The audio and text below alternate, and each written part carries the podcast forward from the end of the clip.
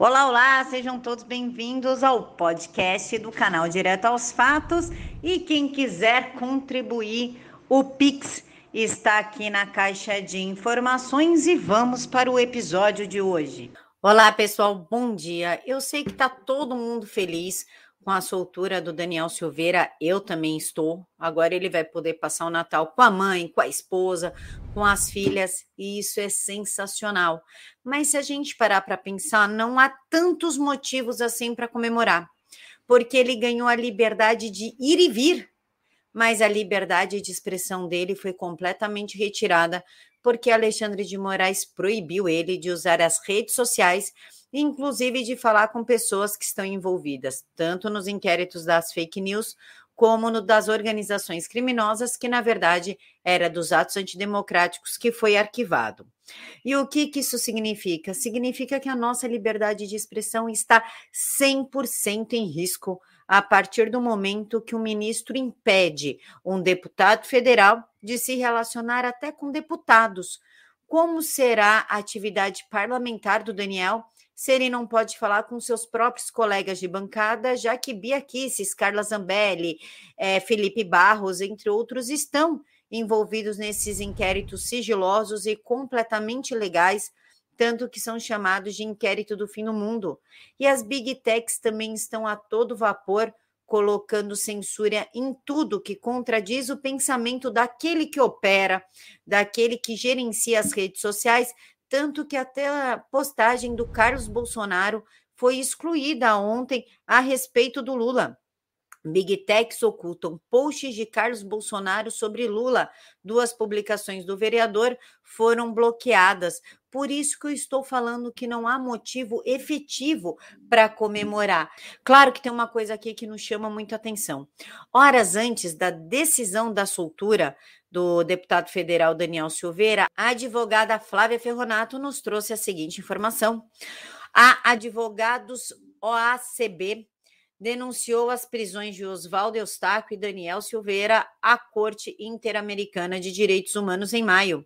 Hoje, no caso ontem, receberam a correspondência datada de 25 do 10, pedindo esclarecimento de alguns pontos para concluir a análise inicial dos pedidos. E o que tem neste pedido? Um, informar o andamento dos processos contra as supostas vítimas. Dois, informar se a suposta vítima, Daniel Silveira, está atualmente detida. E três, informar se as, se as supostas vítimas têm conhecimento da presente denúncia apresentada em seus nomes. Solicito-lhes que apresentem sua resposta à solicitação de informações no prazo de um mês a partir da data do recebimento desta comunicação, ou seja, até 25 do 11. Caso não receba as informações solicitadas no prazo referido, o CIDH procederá à análise da petição em conformidade com as informações constantes no processo e à Corte Interamericana de Direitos Humanos. Ou seja, Alexandre de Moraes apenas tomou essa decisão partindo de uma pressão da Corte Interamericana de Direitos Humanos e não porque ele está eh, preocupado com a situação de Daniel Silveira ou que ele pensou melhor nessa prisão ilegal porque o Daniel jamais poderia ter sido preso, já que crime de opinião não existe, e, muito da, e muitas das coisas que ele falou foram apenas figuras de linguagem. Como você vai bater em alguém com um gato morto? É que nem a tua mãe falar para você: eu ainda vou te bater com um gato morto até você aprender a arrumar tuas coisas. É mais ou menos isso.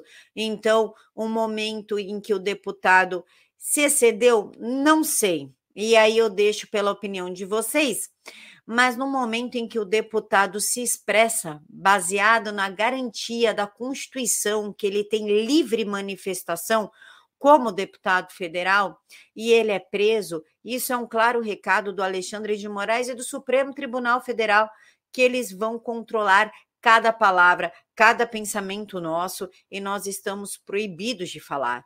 E o que causa mais é, terror, o, o que nos choca foi ver a Daniela da CNN defendendo a censura do deputado nas redes sociais. E me desculpe a palavra, mas parece que ela estava quase ovulando quando falou que o deputado está proibido de postar nas redes sociais, sem poder, inclusive, divulgar as suas atividades parlamentares. Isso não é liberdade.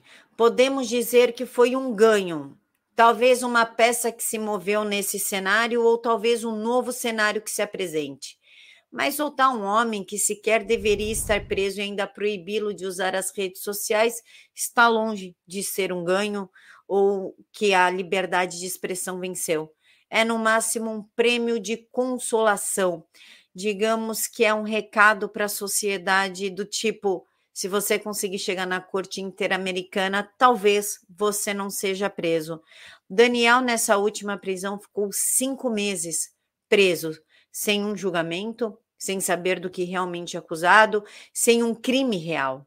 Nada, sem primeira ou segunda instância foi determinação do Supremo. Isso sem esquecer que os próprios deputados e senadores chancelaram esse absurdo todo, essa coisa hedionda. E a gente também não pode deixar de citar o caso Maurício Souza, aquele jogador que falou contra o beijo lá do filho do Superman, e agora fizeram uma lei, né? Estão propondo uma lei em nome de Maurício de Souza para que a liberdade de expressão, a crítica seja garantida. Ora, deputados, estão tolhindo a nossa liberdade desde 2019 e só porque é uma pessoa de alta relevância que comoveu o país porque perdeu os patrocinadores e até o emprego, foi mandado embora. Agora vale a pena propor uma lei para defender algo que vocês deveriam estar defendendo desde 2019? É no mínimo um assinte um negócio desse. Parece que as coisas no Brasil só funcionam quando atinge pessoas de uma alta visibilidade ou que causam uma alta comoção. Porque se não fosse isso, não teria este projeto de lei. Bom, eu vou deixar aqui por conta de vocês o que vocês acham de tudo isso, sobre a soltura do deputado, que graças a Deus vai ter a oportunidade de passar o Natal com a sua família, já que ele perdeu a oportunidade de passar o aniversário de suas filhas com elas. Encontro vocês daqui a pouquinho. Fiquem todos com Deus e até mais.